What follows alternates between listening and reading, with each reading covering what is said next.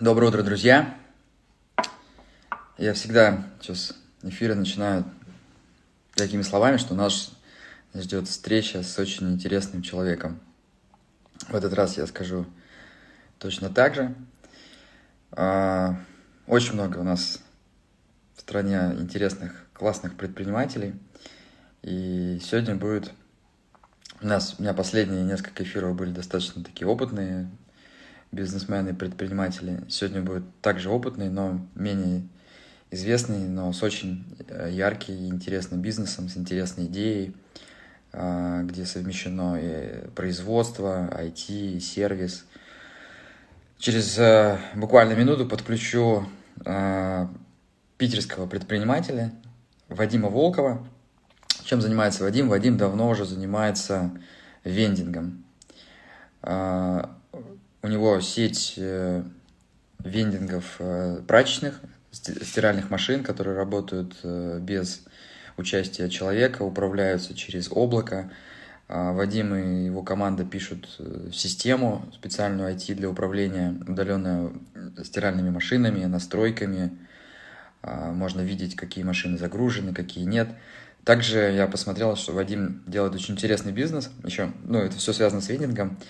Это железные дороги. Знаете, я фанат э, макетов железных дорог, когда э, где-то вижу такой вендинг, вот я в торговом центре видел, значит, там бросаешь монетку и начинает ездить поезд, это просто очень круто, мне очень красивый такой приятный бизнес, дети просто залипают, я в детстве обожал макеты. Вот, значит, ну, а мне очень интересная тема, потому что это примерно то, куда мы хотим идти, совмещение IT, потребительского бизнеса, значит, интернета вещей, а, ну и создание сервисов для обычной, для повседневной жизни миллионов людей. Вот, ну что, я подключаю Вадима. Значит,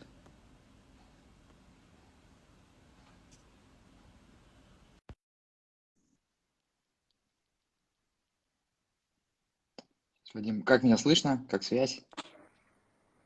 Вадим, привет. Привет. Привет, привет Питер. Обрезанная, да.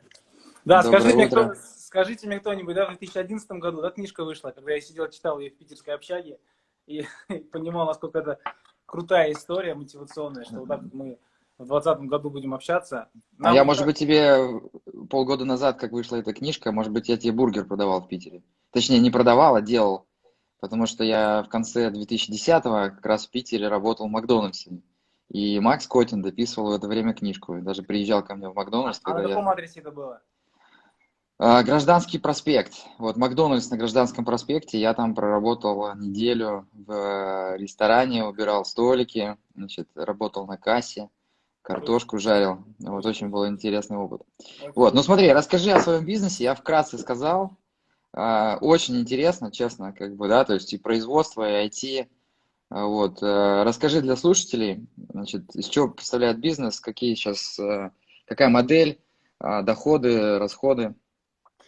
А, да, если на, начать сначала, я в 2007 году приехал в студенческое общежитие в Питере, я из Казахстана. И когда я был студентом, я стирал вещи ручками элементарно в тазике. Это достаточно большая была проблема. И на тот момент мне нужно было просто решить свою задачу. Я пошел к руководству говорю, слушайте, давайте сделаем там, как бы, ну, опрос, там, приведем компанию, поставим прачечную. Отказали, в итоге меня эта история зарядила, и как бы я на тот момент решил сделать свою прачечную, банальную, там, с бабушкой, чтобы посадить какую-то бабушку или девочку, чтобы она принимала вещи и так далее. Стали делать, поняли, что с персоналом это дорого, студенты люди нищие, с персоналом делать дорого, это не окупается. Нашли ребят, каких-то фанатов там с паяльником, спаяли элементарную плату управления, университет нам сильно помог. Угу. А ты, ты в университете техническом учился? То есть, а, э... Я вообще, я вообще инженер-проектировщик лифтового оборудования. Ну, а, ну слушай, все равно это все равно техника. Да, ну я плохой инженер. будем, будем честными, да, закончил не очень хорошо. Ну, а, плохой инженер, хороший предприниматель, одно другому не мешает. Да, у нас все студенты с нашей кафедры проходят практику, на самом деле, там, где я учился. А, и когда историю, историю решили сделать, я тогда с друзьями в тот момент, ну, в общежитии, за, за, за общую историю, а, Поставили прачечную, если в двух словах запустили, сделали вендинг, он был очень корявый, очень плохой, работал слабо, все время ломался.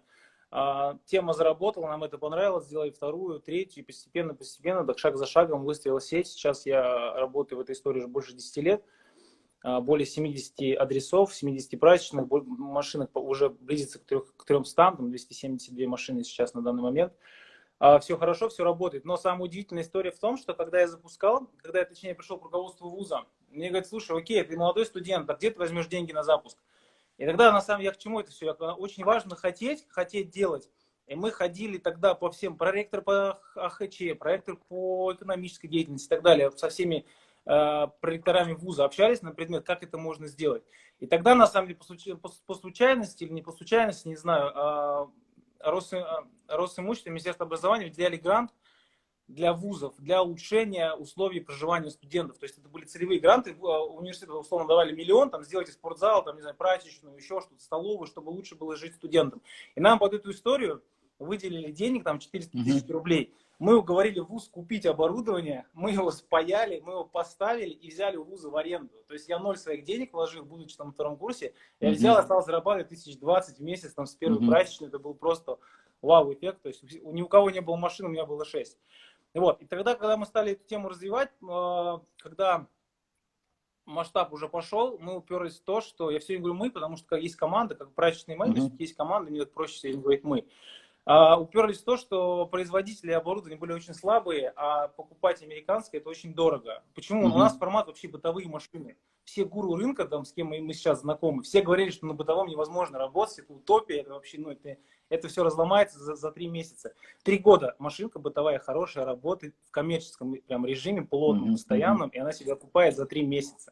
То есть, mm-hmm. То есть вы берете коммерч... коммерческую бытовые. машину, что-то там внутри а, значит, улучшаете, значит, добавляете туда как бы какой-то модуль, который вендингом управляет, да, и по сути да. используете обычные вот наши стиральные машинки, да. которые стоят дома, да? Да.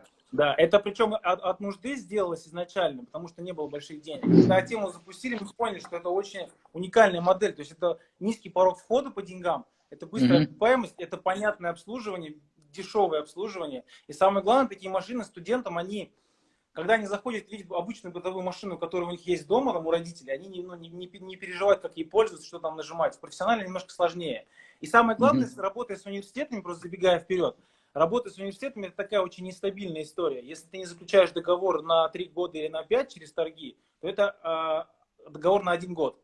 И не факт, что тебя на второй год там оставят. Mm-hmm. Ну, все-таки в реалиях российских живем, там очень часто нас двигали с этой историей. И наша была задача зайти, чтобы как можно быстрее деньги вернуть, что-то еще заработать, а на второй год останемся, отлично, круто, пошли дальше работать.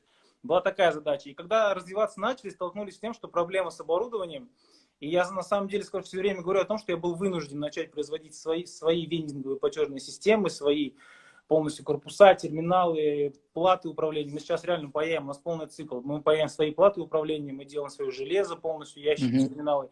ПО свое делаем уже порядка трех лет. Но это очень, это очень крутая история. На самом деле не жалею ни разу, что ввязались. Это очень mm-hmm. долго, дорого, сложно. Ну, собственно, наверняка ты понимаешь, да, насколько сложно делать свое ПО. А, начали делать постепенно, шаг за шагом выстрелили. Сейчас действительно полностью замкнули вообще всю историю. То есть мы ни от кого вообще не зависим. И параллельный бизнес выстроился. Мы стали продавать это оборудование по России и сейчас уже по СНГ. То есть когда сформировалось определенное уже определенное понимание – начали продавать как побочный продукт, очень хороший, качественный, но за счет этого получили очень большое количество партнеров и партнерских прачечных. То есть мы не только mm-hmm. продаем, допустим, знаете, ребят с Казахстана, например, купили пару у нас а, комплектов, запустились, а потом договорились с общежитием, например, э, с вузом на 4 общаги, например. А у них нет столько денег. Ну вот они говорят, ну слушай, у нас столько денег нет, мы не можем. Окей, мы заходим mm-hmm. оборудованием, они управляют, и мы там 50% от чистой прибыли отдаем им. Нам даже так интересно. И mm-hmm. то есть эту всю штуку стали масштабировать.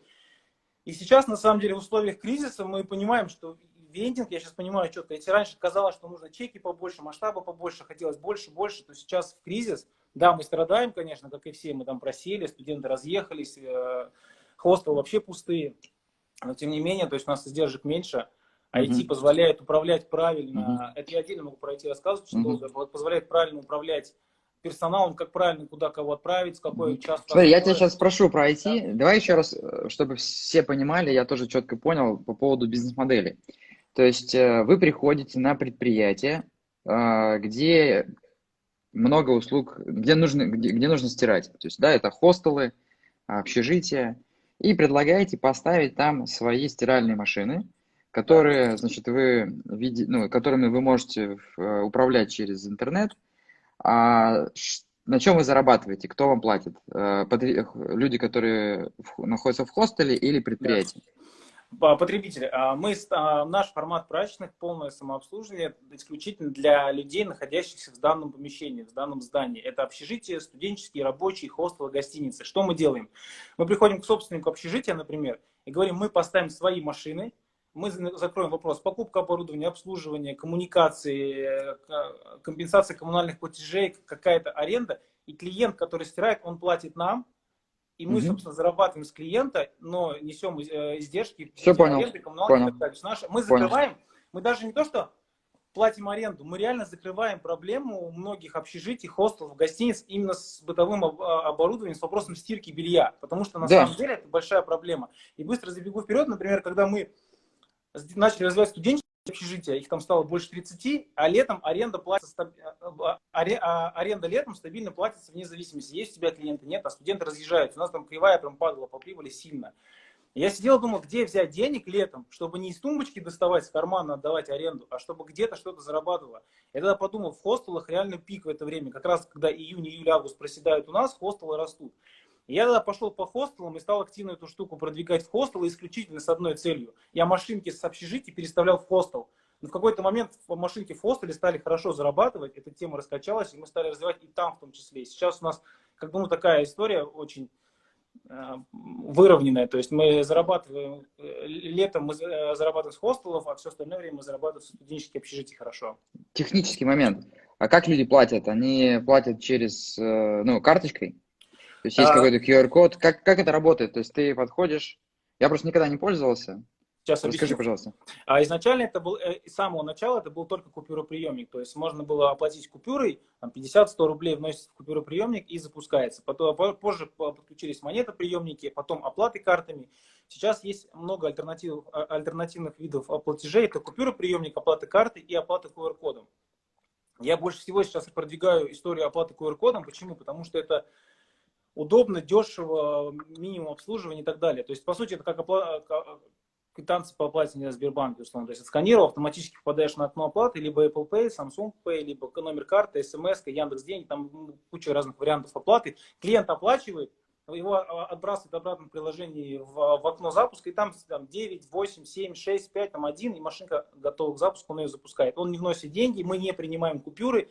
Сейчас мы к этому идем, потому что когда мы сеть вырастили большую, я уперся в то, что у меня больше половины, ну, больше трети точно проблем с купюроприемниками. Их надо либо инкассировать, либо их сломали, либо их пытаются вскрыть, либо засовывают купюру со скотчем. Это достаточно такая сложная история. И мы, как мы делаем сейчас? Мы ставим купюроприемник и оплату картами.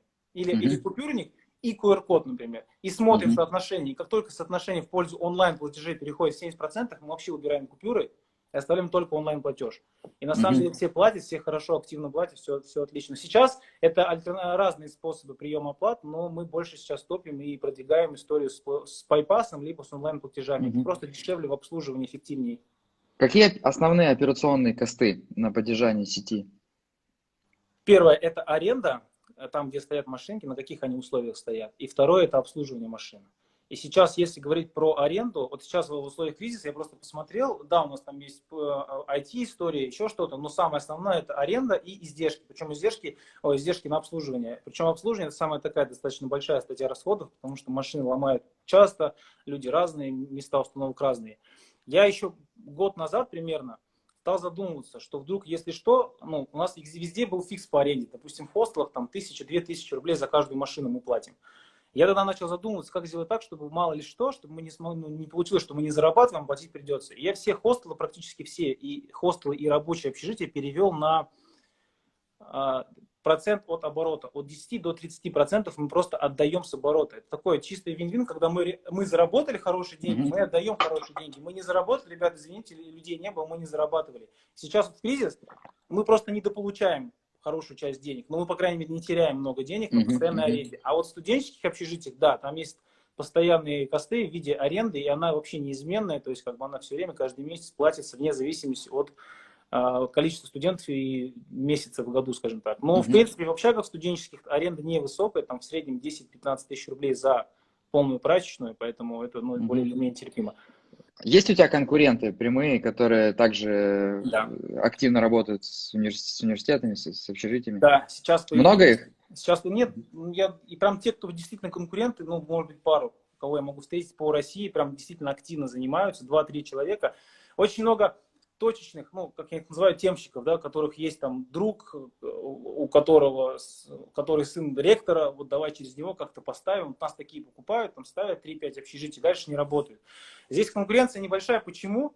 Потому что договориться с вузами это очень сложно. Это бюрократия, это бюджетное учреждение, это годами тянутся у нас волокиты по оформлению документов. И поэтому в этом есть минус, но в этом и есть плюс. Не каждый готов столько времени ходить и этим заниматься. Так как у нас объем большой, у нас каждый месяц какой-то университет подходит время заключать договор, там год прошел. Так каждый месяц какой-то год чей-то проходит. То есть мы этим постоянно mm-hmm. занимаемся. Но Почему э, пошел в хостелы, рабочие общежития, всевозможные базы, загородные базы и так далее? Потому что мест все-таки, как в любом вендинге, мест не хватает.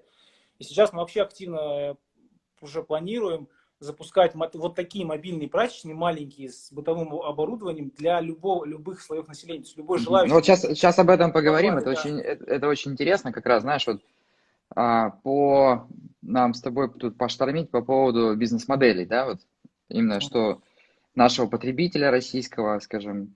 Ну вот смотри, а, я как вижу, что, ну, конечно, ты можешь масштабировать. Вообще, хочу тебе первое сказать, что очень все, очень круто, очень круто, что ты прям начал давно и прям очень глубоко в теме, то есть ты прям за эти годы там все изучил, это прям, ну, супер, я думаю, что ты можешь прям построить потом империю, да, там, ну, вот, э, если, ну, если бить в одну точку, да, то есть там ты прям вот, то есть ты не, не сворачиваешься с этого пути. Плюс очень круто, что эта а, услуга будет всегда. Мне да. лично очень нравятся бизнесы, да. которые решают а, проблемы людей, которые, а, ну, собственно, скажем так, э, есть потребность, которая будет всегда. То есть люди да. будут всегда есть, люди всегда будут стирать. Вот, это очень круто. Вот, плюс третий момент, что ты идешь э, ты диджитализируешь, да, то есть ты как бы на стыке, и вот эту старую индустрию со своим новым подходом можешь поменять. Так что я верю, это очень-очень-очень круто. Смотри, я думаю, что, конечно, текущую бизнес-модель ты можешь масштабировать. А, значит, ну, есть в, в России много университетов, да, то есть ты можешь продавать а, сделанные там адаптированные аппараты неким условным франчайзи, да, которые у себя уже там в каких-нибудь Екатеринбурге, в Новосибирске идут и договариваются с ректорами да, потому что с каждым университетом нужно индивидуально договариваться, и для этого и нужен франчайзинг, да. потому что да. на месте предприниматель лучше найдет подходы. Вот. Кажется, да, это достаточно большой рынок, что-то можно сделать, но смотри, давай по... Мне интересно твое мнение вот по двум моделям. Смотри, вот есть две модели. На Западе есть э, прачечное самообслуживание, да, вот мы помним, я думаю, ты эту тему хорошо изучил. Да, да. Значит, э, вот эти все фильмы, где там пришли люди, да, там вот и там вот эти огромные стиральные машины. Я видел, знаешь, в этих, в американских маленьких городах а, такие полузаброшенные там вот эти стиральные ландроматы, значит, да, там огромные такие, значит, э, стиралки какие-то там, не знаю, 80-х годов, как бы, да, то есть там еще в то время это пользовалось спросом. Вот, это первая модель. Она диджитализируется, а, также там, значит, всякие там приложухи, там розница, бренд там и так далее.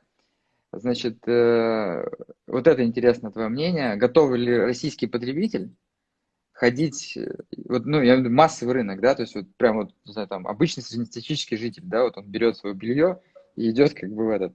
Это первое. Второе, это модель таких, знаешь, вот типа более уже сервисная, более, может быть, дорогая для людей. Это такая химчистка, где э, диджитализирован сервис. Я видел такую в Китае историю, что, значит, я прям общался с этим китайцем, они строят такой стартап, что есть э, химчистка, значит, есть приложуха.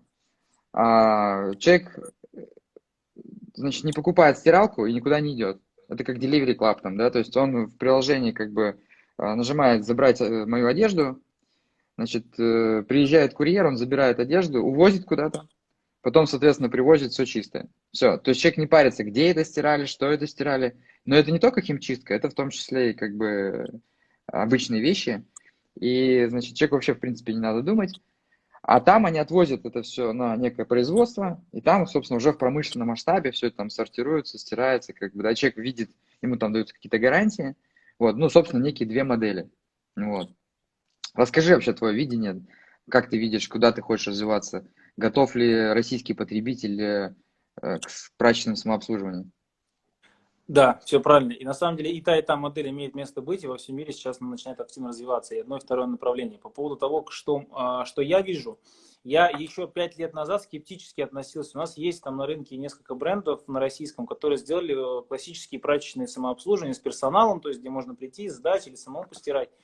Я скептически относился, я был уверен, что эти прачечные, ну, это какая-то история непонятная вообще. Ну, кто там стирает? Одно дело у меня студенты, понятно, у них выбора нет, а другое дело реально собрать пакет и пойти куда-то на улицу постирать. Но я поменял свое отношение, я посмотрел их трафик, я посмотрел их чеки, то есть я проанализировал их действительно их загруженность, и реально люди стирают, и очень много. С чем это связано? То есть я к тому, что этот рынок будет развиваться точно. Это связано с массовой застройкой, с большим количеством а съемного жилья сейчас, ну, большие кварталы, которые застраиваются там эконом-жильем, да, если, если так можно назвать, там очень много людей, заезжая в квартиры, не, не, либо не купили себе в какой-то момент машинку, либо и не планировали, потому что они временно здесь, либо они сдают ее, эти клиенты готовы стирать, ходить. И вторые клиенты – это большие рабочие вагон-городки, потому что когда строится большой квартал, вагон-городок с какими-то рабочими очень долго там существует. Им физически негде стирать, им привозят воду там в кубиках просто питьевую. И они тоже ходят стирать. Но так как это достаточно дорогая история, не все, не все будут этим пользоваться. Но рынок есть для этого. Я вот как раз таки хочу вот сейчас сделать такой дискаунтер по прачечным, то есть сделать маленькие, бюджетные, за 100 рублей, без персонала, с оплатой по QR-коду. То есть вообще, чтобы минимизировать все возможные издержки и дать возможность вот именно этим жилым кварталам стирать. Вторая модель, когда забрать, привести и погладить все, упаковать, она тоже есть. Сейчас тоже начинают эти темы развиваться. Я думаю, что она тоже будет актуальна и востребована. Но здесь надо очень правильно подойти а, в каком моменте. Многие, кто сдают вещи, они даже сдают не потому, что им не хочется стирать. У многих есть своя машинка, им не хочется гладить. Mm. Многим не хочется гладить рубашки свои, постельное белье для многих э, девушек, женщин это прям беда. То есть погладить постельное белье многие сдают, чтобы им привезли поглаженное. Здесь, если сделать на это упор, там, не знаю, как бы глажку как бы в подарок или гарантировать какую-то историю с, именно с, с качественной глажкой, просто анализировал. Это сложный рынок, но он более сложный, чем тот, о котором я сказал до этого, тот, про который ты про первый говорил. Почему? Потому что с физическими лицами работать именно контакт-контакт напрямую. Вещи дорогие, клиенты капризные, деньги платят, в случае чего постоянно скандалы происходят. То есть я общался с теми, кто в этом рынке в Москве, ребята были, обращались, мы общались на эту тему, они говорят, что очень сложно именно держать качество, и зачастую даже ну, качество не хромает, но клиенты все равно капризные. Это такая достаточно история. Она будет иметь место быть, точно будет, но сейчас тот уровень цен, по которым стирают, он пока, мне кажется, высокий. И не, mm-hmm. каждый потребитель готов. Москва, Питер точно это сможет съесть, а остальные регионы я прям очень сильно сомневаюсь, пока, по крайней мере.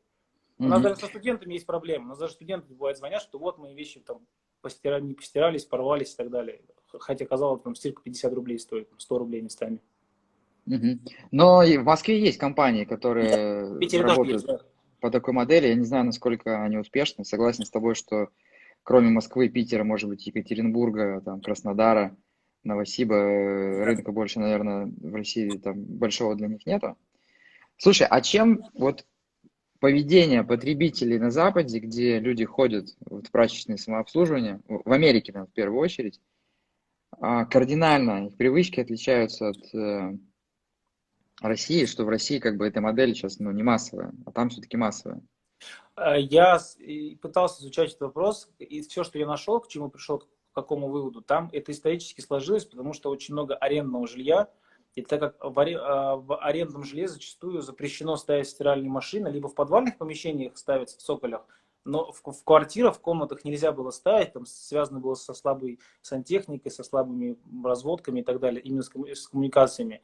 И поэтому по этой причине э, арендное жилье не имеет своих стиральных машин, за исключением тех, кто находится на первом этаже, кто могут себе в цоколе сделать. И это просто, ну, у них тупо негде было стирать, и поэтому они стали, стали эту штуку ставить, запускать именно для тех, кто именно арендует жилье. Я почему говорю, что у нас сейчас такой момент, что очень много переходит в аренду. У нас есть пул клиентов, которые ходят в студенческие общежития с улицы, договариваемся с охраной, они заходят, то есть там по разрешению. Это собственники небольших апартаментов. У, у них там собственницы 3-5 апартаментов, например, и для них достаточно накладно дома стирать в одной машинке. Там, они сами себе, я, я купил сам себе пару квартир, там попилил на апартаменты, у меня там 6, 6 апартов, и каждые там, mm-hmm. дня нужно забирать там 6 комплектов белья, их отвозить куда-то, стирать. В прачечную вести просто химчистку это дорого, самообслуживание, либо вести в самообслуживание, там тоже дороговато. Либо они с нами договариваются, приходят за 100 рублей, у нас там 6 машин раскидывают, постирали, тут же посушили, там через 2 часа забрали и сами там где-то погладили, сходили. Это достаточно большое количество, проблем, э, большое количество клиентов, у которых есть проблема. Их классические B2B прачечные, которые приезжают, забирают для бизнеса, которые работают, их не берут, потому что объем маленький, а если берут, то берут очень дорого, а для них это не актуально. И поэтому им бы было бы хорошо, если можно бы в какой-то подвал прийти, самим где-то разово быстро перестирать и уйти. То есть, и поэтому, мне кажется, эта тема ну, придет у нас. Это не mm-hmm. потому, что в Англии, э, в, в Америке они более чистоплотные или еще что-то. Нет, просто mm-hmm. как я изучал, и я общался с теми, кто живут, э, студенты в Америке да, в том числе, они говорят, у нас просто нету в, в, ком, в квартирах, в комнатах, которые мы арендуем, не предусмотрена стиральная машинка. Mm-hmm. Ну да, я скажу, это не только в Америке, я просто, чтобы закрыть вот эту тему с э, их моделью, э, просто фановую историю расскажу. Я тут э, где-то месяца два назад был в Париже а, и упал в сену случайно. Значит, я, да. И, собственно, а, вылез я из сены весь в тине. Да, у меня было пальто, оно было все в тине. А мне на следующий день нужно было лететь в Амстердам на, значит, там, бизнес-форум. И у меня все провоняло там, значит, э, и я на следующий день пошел в моем районе, где была гостиница, нашел химчистку, и, значит, э, такого французского араба, который еле говорил по-английски, убедил там слезно взять э, мое пальто. И он... А на районе вот была такая химчисточка, да, то есть там стирали, гладили, как бы вот он мне быстро все это отпарил, сделал, как бы я был счастлив. Вот. Смотри, давай перейдем к IT-теме. А, вообще, что, что интересно? Во-первых, что за IT-продукт, какую ты ценность тебе дает IT, а, и как ты все это создал, да, то есть у тебя есть партнеры, разработчики, инженеры, как ты начинал, а, очень интересно. Давай начнем с ценности, что, собственно, какую ценность бизнесу дает твоя, твой IT-продукт? Угу. А, на самом деле, когда прачечных стало, там, машин стало больше 20, там, или уже к 30 приближалось, уже было тяжело с тетрадкой что-то записывать, я уже стал кому-то что-то делегировать, передавать там какие-то моменты, и очень сложно было контролировать, потому что там был внутри механический счетчик, как бы, ну, там, и все. И вот там фотографировали, как-то коряво всех записывали. Я понял, что нужно как-то это выводить по что-то более или менее похожее на какую-то систему.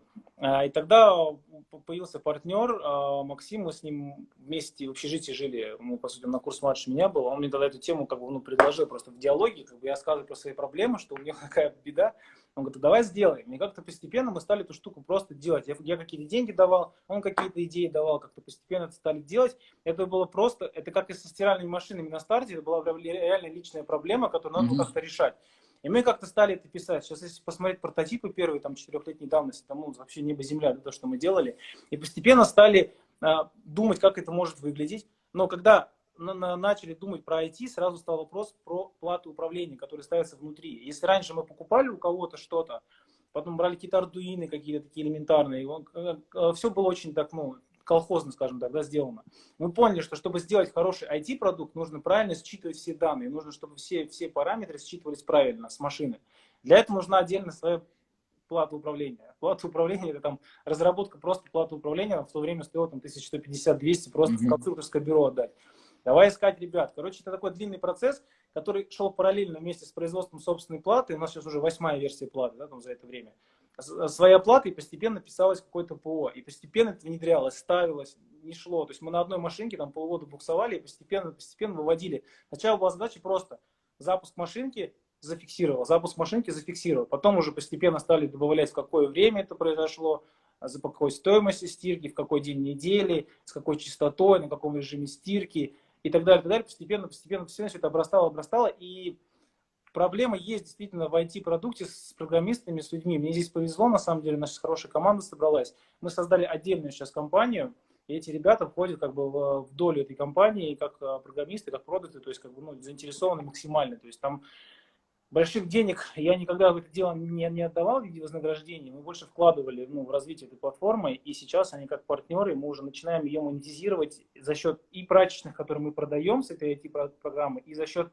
других вендинговых направлений. Я об этом могу То есть, по сути, это платформа для управления вендингом. Да. Сейчас это была изначально личная задача, а теперь это уже платформа, которая может управлять и анализировать вообще любой вендинг. Это онлайн-кассы, и оплата онлайн, и все, все статистики и так далее. Какая ценность? Задал вопрос про ценность.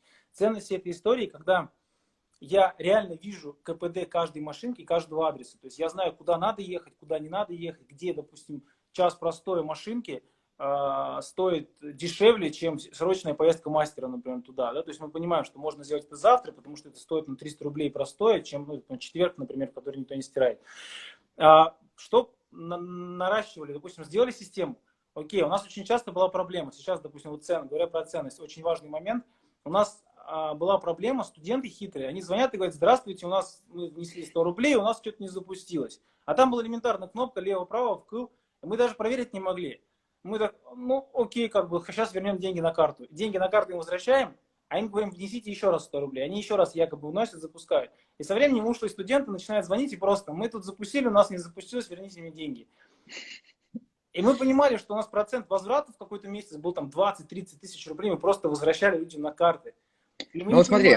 И вот я сейчас быстро говорю, mm-hmm, и сейчас, да. допустим, следующим шагом мы сделали в первую очередь удаленный запуск машинки. Они звонят и говорят, у меня не запустилось. Мы заходим, видим, реально была оплата. Да, она не запустилась. Мы говорим, сейчас мы вам запустим. Они такие, а, подождите, я вещи положу. Мы говорим, в смысле, ты, ты же стирать пришел. То есть он уже обманывает нас, но мы его mm-hmm. просто удаленно запускаем, никому ничего не возвращая. То есть мы mm-hmm. реально видим всю эту историю. Вот в том числе эта ценность. Возможность mm-hmm. удаленно запустить, спустить воду, например. В машинке часто остается вода, Просто mm-hmm. надо ее спустить. И мастер раньше ехал, чтобы ее спустить. Сейчас mm-hmm. мы просто удаленно нажимаем, например, сейчас могу нажать на любой, она запустит полоскание отжима и сольет воду. И ехать никуда не надо. То есть такие вот вещи появились, которые позволяют видеть все проблемы, понимать стоимость их э, решения. И самое главное, сейчас на машинках есть пробег. Допустим, на каждой машине есть там э, стрелочка, сколько машина каждая пробежала стирок. И мы понимаем, что каждая тысяча стирок, например, там замена помпы сливного насоса, каждые две тысячи стирок mm-hmm. замена щеток. И когда мы видим, что там 1900, мастер едет, ты сразу берешь щетки и сразу меняешь. Лучше чуть-чуть mm-hmm. заранее, чтобы потом не было проблемы срочных выездов. То же самое с помпами. Mm-hmm. То есть это правильное, качественное сервисное обслуживание. Там журнал сервисный mm-hmm. идет, количество стирок, инкассации, время загрузки, mm-hmm. нагревов, то есть всего абсолютно. И мы точечно понимаем, что надо сделать, чтобы это не сломалось. Это Круто. Вы делаете то же самое, что мы. Вы берете операционный бизнес, где можно быть прибыльным за счет того, что ты эффективен да. Можно быть убыточным, оцифровывайте, за счет этого можете да. а, лучше видеть, управлять, повышать его Я эффективность. даже добавлю быстро, мы взяли как-то прачечную конкурентов, купили, она зарабатывала 21 тысячу рублей, 600 человек проживает. Мы за полгода, mm-hmm. у меня даже ролик в Инстаграме есть, мы за полгода ее вывели на прибыль 65. Те же самые машинки, те же самые, вообще все то же самое, просто 6 месяцев и выручка там в X3 выросла просто за счет того, что мы правильно к ним подошли. У нас есть удаленная, например, удаленное отслеживание для студентов. Студент может в прачечной отсканировать QR-код, себе закладки добавить. Допустим, 12 этажа он спускается с пакетами, пришел, mm-hmm. машинки занят, ушел. Возвращается через 2 часа, опять занят. И в итоге он не постирал. Заходит в телефон и смотрит. Три машинки свободны, две закончат через 20 минут. И он пошел с пакетом, уже знает, что через 10 минут закончит, я постираю. Mm-hmm. Сейчас мы ну, еще делаем бронирование. Можно забронировать mm-hmm. как билет в кинотеатр, оплатить. Но там есть сложности, но это тоже будет. Следующий шаг – это приложение а, собственно, оплата через да. приложение, уход и от QR-кодов, и от э, да. там, денег наличных. На самом деле, а, понимаю, что наличные важны, но в какой-то момент я бы, может быть, подумал о том, чтобы принять радикальное решение. Уже его приняли. Да, потому что это же косты, да. сбор этих инкассаций там, и так далее. Смотри, а какая главная, какие это главные метрики у тебя в бизнесе в операционном? Вот что ты, просыпаясь утром и хочешь посмотреть, как у тебя идет бизнес, куда ты смотришь? Я смотрю, в принципе, на общее количество стирок. И да все, собственно. У нас просто есть понимание по аренде. То есть я просто, для меня важно, чтобы а, машина... Смотри, а это, это, вы, это, это, это, это выручка, да? То есть, ну, выручка важна. Да. А с точки зрения прибыльности, эффективности, вот ты понимаешь, все, хорошо растем, но насколько ли эффективно работает твоя система? То есть вот на какую главную метрику ты смотришь? То есть, ну, в нашем бизнесе, к примеру, да, это а, ну, может быть, ключевая метрика – производительность труда. То есть вот сколько мы сделали заказов на человека, сколько э, доставок сделали на курьера. У тебя как? А, очень, а, я очень парюсь, я просто, честно, не задумался об этом вопросе, я сейчас задумаюсь. Как ты сказал в эфире с Дашкиевым, что многие предприниматели не тупые, они просто не, не сталкивались с вопросом, что им это надо, да, то есть, наверное, надо ли было. Я очень сильно парюсь за простое оборудование, если, если машины стоят по каким-то техническим проблемам, там, с водой, с поломкой, или почему-то не стирают на них. То есть я на это смотрю, на загруженность машинки, почему она простаивает. Ну, к примеру, почему я объясню, почему я парюсь именно по этому поводу. У нас, допустим, есть среда в каком-то общежитии, в среду вот, исторически не стирают. Там, три стирки в день против там, 20 в другой день. И мы сделали так, что в среду стирка стоит 50 рублей против 100 рублей. То есть mm-hmm. все те клиенты, которые за 100 никогда не постирают, они либо жадничают, либо по каким-то своим гигиеническим соображениям многие не стирают, типа это неправильно общественная машинка. За 50 рублей эти все клиенты приходят, ну, потому что это дешево. И мы в среду загружаем машинку максимально, и я прям от этого получаю вау-эффект, потому что мы привели, мы не, мы не привели тех, кто за 100, за 50 к нам, а тех, кто никогда не приходит стирать, там процентов 20, они постирают за 50, и тем самым мы еще больше заработаем. То есть основное, на что я прям действительно парюсь, на КПД именно каждой машинки простаивает, хватает ли машин, не хватает, почему простаивает. То есть на это, наверное, я смотрю больше, потому что у меня основная я... труда это машинки, основные сотрудники, по сути. Рекомендую тебе найти какую-то метрику, самую главную, такую ядровую, да, вот, что определяет здоровье долгосрочно твоего бизнеса, и вот прям, чтобы все были на, ее, на нее сфокусированы. Может быть, это вот как раз, а, за, скажем, простой машин, да, это вот главная метрика. Потому что, возможно, стирки ты не увеличишь, но люди, как бы, если ты поставил машину в общежитие, ты не увеличишь количество стирок. Кстати, за счет как раз уменьшения простое ты увеличишь количество стирок, да, потому что да. у тебя есть вот эти пики, да, и да. тебе нужно придумать, как вот сделать равномерно, чтобы вс... да. весь спрос удовлетворить. Потому что все равно в какие-то пики отваливаются, да, потому что там типа да. очередь да, да. И, и так далее. И вот бить вот в эту точку, а, вот в эту э, главную метрику, на нее фокусироваться, это часто очень важно. Вот. Окей, смотри, у нас 20 минут осталось. Э, давай я поделюсь, э, чем ты хочешь спросить у меня с точки зрения там, стратегии, развития.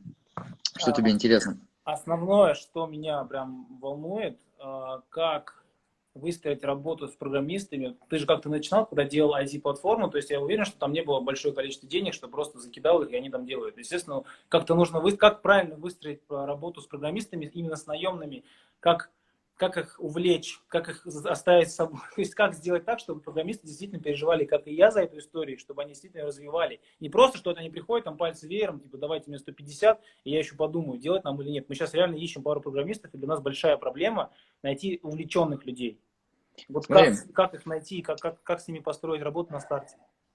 Вот я тебе сразу скажу совет. Те, кто пальцы веером за 150, кстати, для Москвы это совершенно немного. Ну, разработчика не пальцы веером. Это, ну, так, немало, но не, этот, не пальцы веером. А mm-hmm. те, кто как раз деньги, главная мотивация, не бери их, потому что их все равно перекупят потом крупные какие-то игроки. Mm-hmm.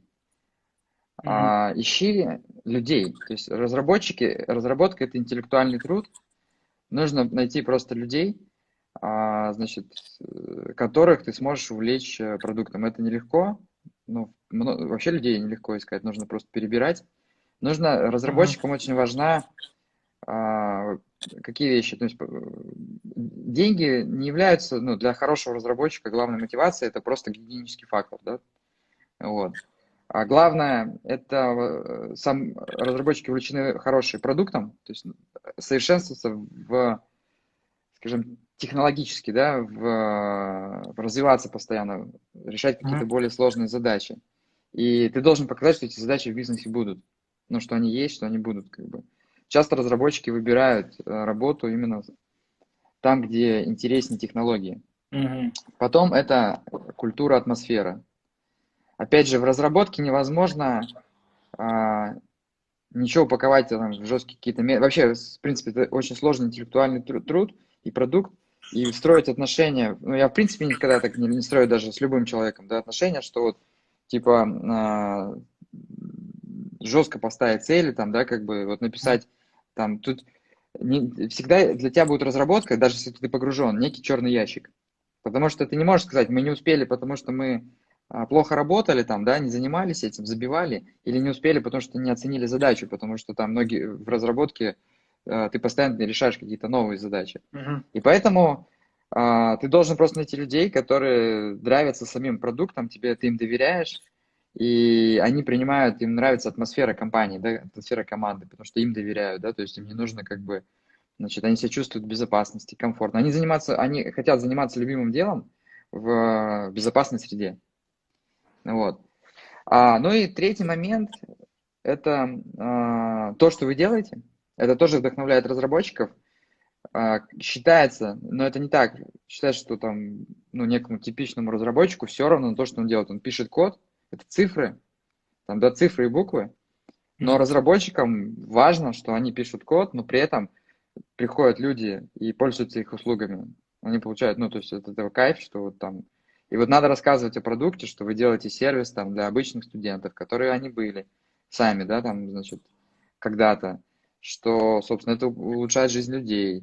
Значит, это ну, круто, когда в России создаются технологии, да, у нас там небольшая компания, там, да, мы делаем как бы крутые вещи. Все, вот тебе нужно проповедовать и искать правильных людей, но ты не найдешь э, там, нет формулы пойти и быстро найти людей. Это время и терпение. Им, деньги, им деньги давать или какой-то предлагать перспективу, какую-то может быть, опцион, долю, я не знаю, как это правильно им все-таки замотивировать. Смотри, Ты просто относись к деньгам, деньги это гигиенический фактор, то есть вот а, в том плане, что ты никогда не сможешь деньгами привлечь. Mail.ru может, ты не сможешь. Там банк какой-нибудь сможет, у которого много денег. А деньги, скажем, разработчик должен получать столько, чтобы это соответствовало, во-первых, его скиллам, ну, примерно оценки на рынке, потому что он, значит, и а, не чувствует, что ему денег не хватает. Вот.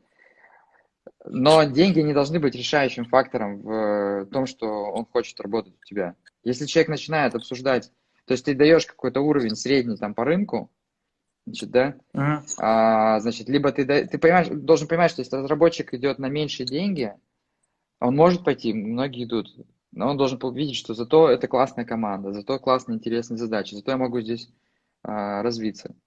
И искать, uh-huh. искать, искать, опять же, просто есть много в бизнесе задач, которые не решить быстро. Ну, вот никак. Ну, Баффет про это говорил, 9 женщин родят за месяц. Вот просто да. нужно терпеливо искать людей, то есть потом, потом ты найдешь. Согласен. Вот я скажу как так про разработчиков. Я вот. также могу подтвердить, у нас был момент, у нас был затык у главного, кто нам продукт двигает и разрабатывает.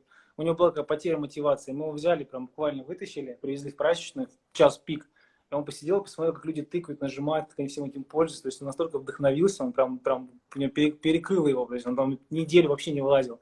Да, это действительно, согласен, это важно, да. Будем, мы ищем, на самом деле. Ну и цени, цени э, текущую команду, потому что э, разработчики крутые привлекают разработчиков. Если они видят, что они могут у кого-то научиться, там, да, как бы...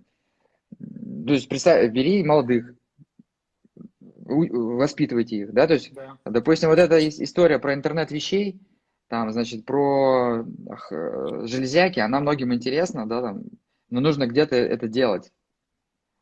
И вы как раз это возможность это делать, у вас может дальше все развиваться. И просто ищите молодых как бы в команду постепенно. То есть есть некрупные компании, которые выращивают, по сути, команды разработчиков, выращивают э, людей. Угу. Вот. А, вот такие мысли. Ну да, мы сейчас, если буквально немножко уйти в сторону, мы сейчас в рамках э, платформы, то есть мы Unimetric обозвали, то есть мы сейчас идем к тому, чтобы не только прачечные обслуживать, а обслуживать любого. У нас сейчас есть мойки самообслуживания тестовые. У нас вот Alpine Road, наши железнодорожные макеты, которые мы производим, там тоже порядка 35 городов уже стоит, они тоже все пользуются IT-платформой мойки самообслуживания, массажные кресла, всевозможные хваталки, игрушки и так далее. То есть мы уже как бы как отдельную компанию это вывели, то есть пытаемся развить ее именно в формате классной, классной аналитики по всему вообще любому вендингу, ну, потому что нет нормальных предложений на рынке, и как бы, да, этим в том числе можно людей заинтересовать, и мы реально ищем, я, я сейчас слушаю и понимаю, что у нас действительно все только вовлеченные, потому что, ну, там про деньги нет никого, то есть, да, это классный Не, надо но... не забывать, не забывать про деньги, да. то есть, как бы, точно, а, с ростом возможностей компании, там, да, постоянно повышать доход, но понимать, что деньги это не являются мотивацией, это является просто гигиенический, гигиенический фактор для разработчиков. Круто услышал. Федор, я на самом деле, когда писал письмо на почту тебе, спасибо за эфир, это очень э, большая такая возможность. И я больше хотел спросить, мне прям действительно интересно, можем ли мы быть интересны вам, когда вы захотите идти на рынок прачечных? Потому что мы понимаем, что с сильным партнером и сильным игроком мы сделаем это быстрее, масштабнее. Просто у меня реальная цель сделать просто вообще а, а заставить весь рынок и, и Питера, и Москвы, и России, в том числе СНГ, объясню почему. Сейчас, допустим, я у меня сейчас задача, немножко вот кризис повлиял, я вообще планировал ставить машинки, только QR-код, одна машинка в любых хостелах, апартаментах, там, где больше 20 человек проживает, в любых, так как обслуживание, обслуживание минимальное, вход низкий, там 30 тысяч рублей машинка с этим QR-кодом будет стоить, ставить вообще везде, чтобы везде, куда гости приезжали, знали, что есть машинка, QR-код. Отсканировал, там за 50-100 рублей постирал, и все. Мы не обслуживаем, mm-hmm на месте какой-нибудь, какая-нибудь уборщица за 500 рублей там их протирает, если что-то действительно ломается, мы это видим в системе, мы едем ремонтируем. Есть задача поставить просто везде, чтобы это было повсеместно. Мы там сейчас в том числе сделали тему, в каждой прачечной сейчас, сейчас стали устанавливать а, многофункциональные МФУ принтеры, то есть это принтер а, а, отсканировать, распечатать цветную, черно-белую печать, ламинация, это тоже все на самообслуживание, тоже с QR-кодами. То есть студенты mm-hmm. у нас в, в наших прачках могут пойти распечатать себе там, реферат, не знаю, за 4 рубля за лист, тоже с оплатой по онлайну. То есть наша задача mm-hmm. такая сделать большой массовый продукт в сфере самообслуживания, в первую очередь, конечно, прачечные, чтобы они были вообще повсеместно везде, на заправках, в магазинах, в салонах красоты. То есть действительно есть такая цель, и я думаю, что мы сможем это сделать. Mm-hmm. Если вдруг э, вы захотите и будете развивать эту историю, я бы хотел поучаствовать хотя бы со стороны как-то.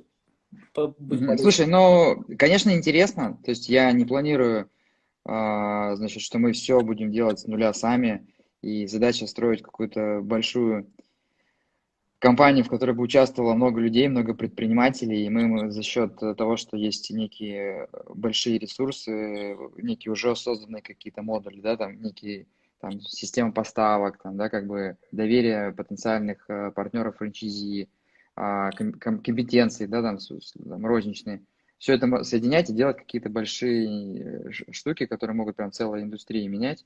Вот. Но это такой длинный, длинный вижен. А сейчас надо постепенно идти. То есть, как бы надо у нас сейчас вот два проекта запустить, дальше смотреть. Вообще, это мечта.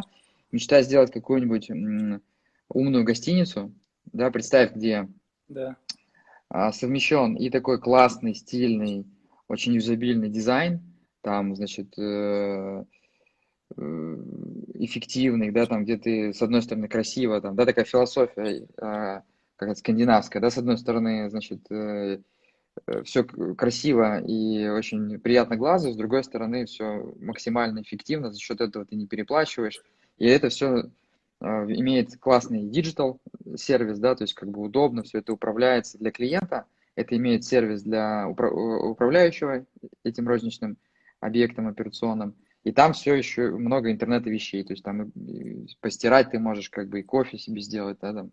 И, значит, э, ключ работает там цифровой, то есть все видишь, как бы. Вот. И а, вот интересно такие продукты создавать. Вот. Поэтому я буду следить. Мне очень интересно, у вас есть э, там крутые компетенции, вы очень глубоко погружены в продукт. Вот.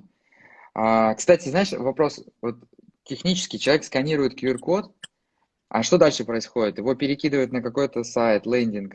Его перекидывают сразу на форму оплаты. Там варианты сразу, как оплатить. Карта, Apple Pay, Android Pay, смс, то есть выбираешь способ оплаты, как покупка в интернет-магазине. То есть нажимает, например, Apple Pay, автоматически подвязанная карта оплачивает, его обратно откидывает на окно запуска, на котором просто секундомер обратный отсчет идет. То есть это все занимает секунд 12, наверное. То есть он сканировал, mm-hmm. попал, ну, зачастую люди Apple Pay нажимают, либо Samsung Pay, то есть это быстрее происходит, его обратно откидывает 10 секунд, и машинка там пибик, пибикнула, то есть все, ее можно запускать.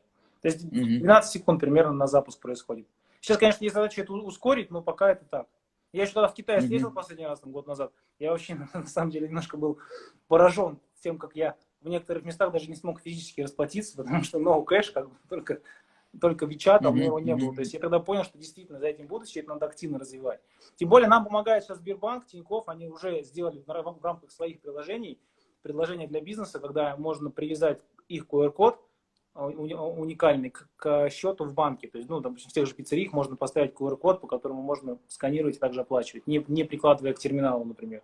Сейчас они нам mm-hmm. помогают эту тему вбить в головы, что это правильно, это нормально, это логично. То есть, если два года назад мы еще, когда только штуку с QR-кодами заводили, она очень тяжело заходила, там процент запусков был 15% от всех максимум, то сейчас я недавно подбивал, то есть там прям более 70% платят QR-кодами. Да, мы чуть больше комиссию за это платим, там, ну, полтора процента примерно.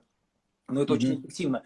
И говоря, ты говоришь про глобально, поменять, то есть я вообще ставлю целью к 2022 году полностью уйти от кэша. Я понимаю, что кэш важен, что с ним действительно ты как бы король, да, когда у тебя есть деньги, но это, но это сложно, это технически сложно, mm-hmm. тем более сейчас закручивают нам со всех сторон все истории, там и онлайн-кассы вводятся, и все эти метрики, карты привязываются и так далее. Поэтому смысл какой-то бегать как бы с этим кэшем, тем более там не так его много.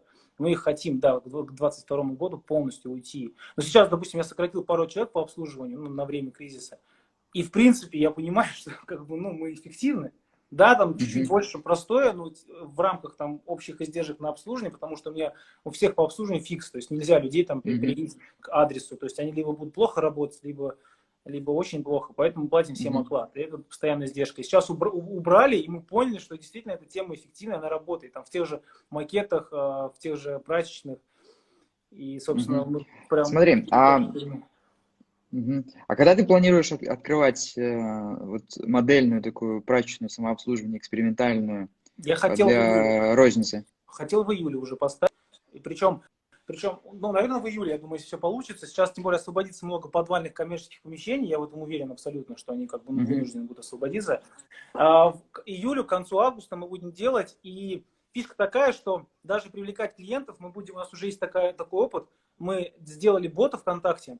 И этот бот, когда идет реклама таргетированная на какой-нибудь квартал, не знаю, жилой комплекс, где живут люди, и когда человек кликает эту рекламу, он сразу попадает на бота, который сразу говорит, введите номер телефона, мы вам подарим там, бесплатный пин-код на запуск стирки, то есть адрес такой, идите, mm-hmm. привязываешь свой телефон к этому пин-коду, и идешь уже в прачечную, приходишь, вводишь там на терминале, можно там, там такая кнопочка есть, ввести, ввести промокод.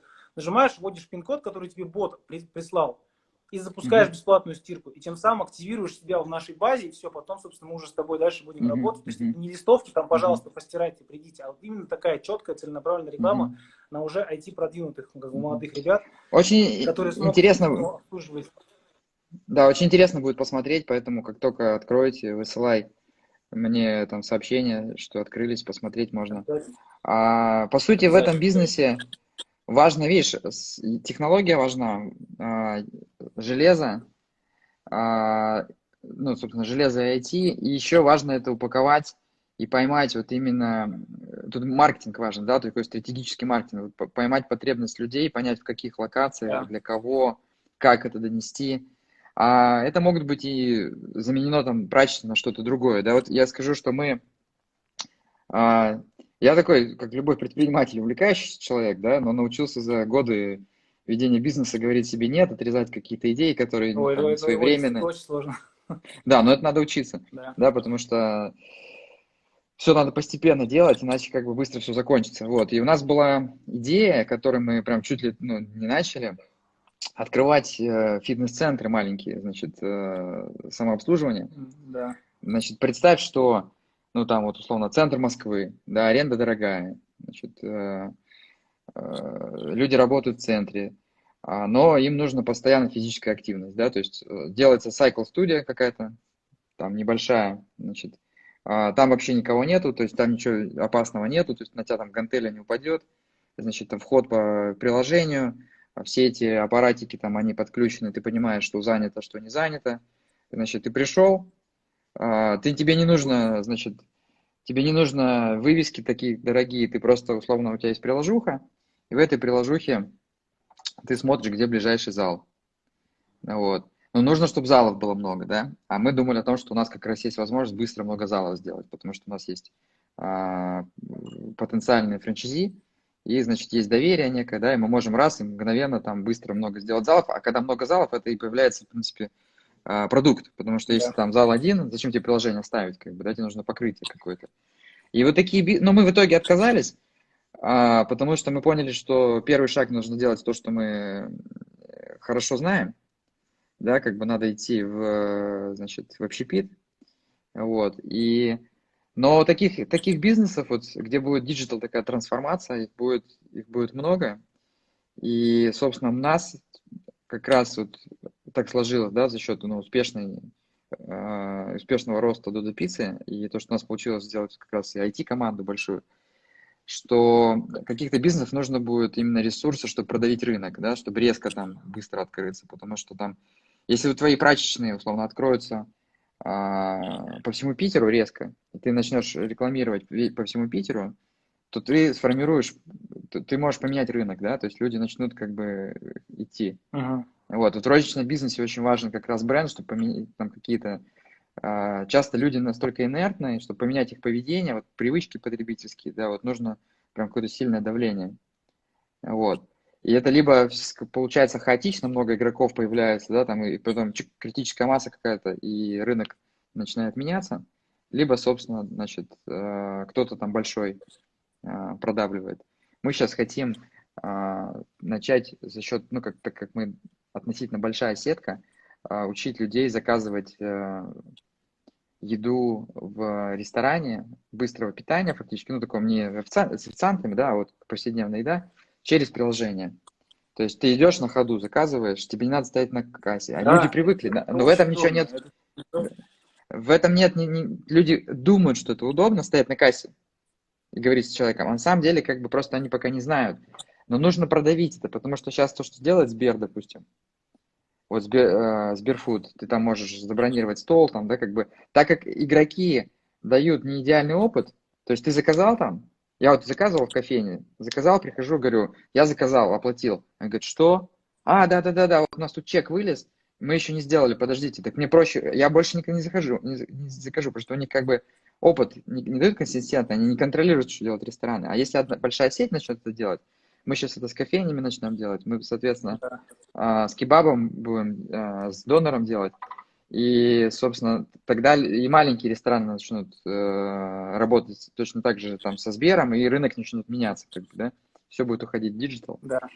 Вот, да. Смотри, ну вот три минуты осталось у нас, как бы, Петр, что я могу сказать? Да. Минуты, за три минуты, можно я скажу? Я на самом деле давай, являюсь давай. большим фанатом, и тебя, и Дода, все, кто меня знает, знают, что я прям очень сильно топлю за Дода. Я считаю, что ты действительно прям повлиял на многие судьбы. Я знаю, что тебе говорят неоднократно.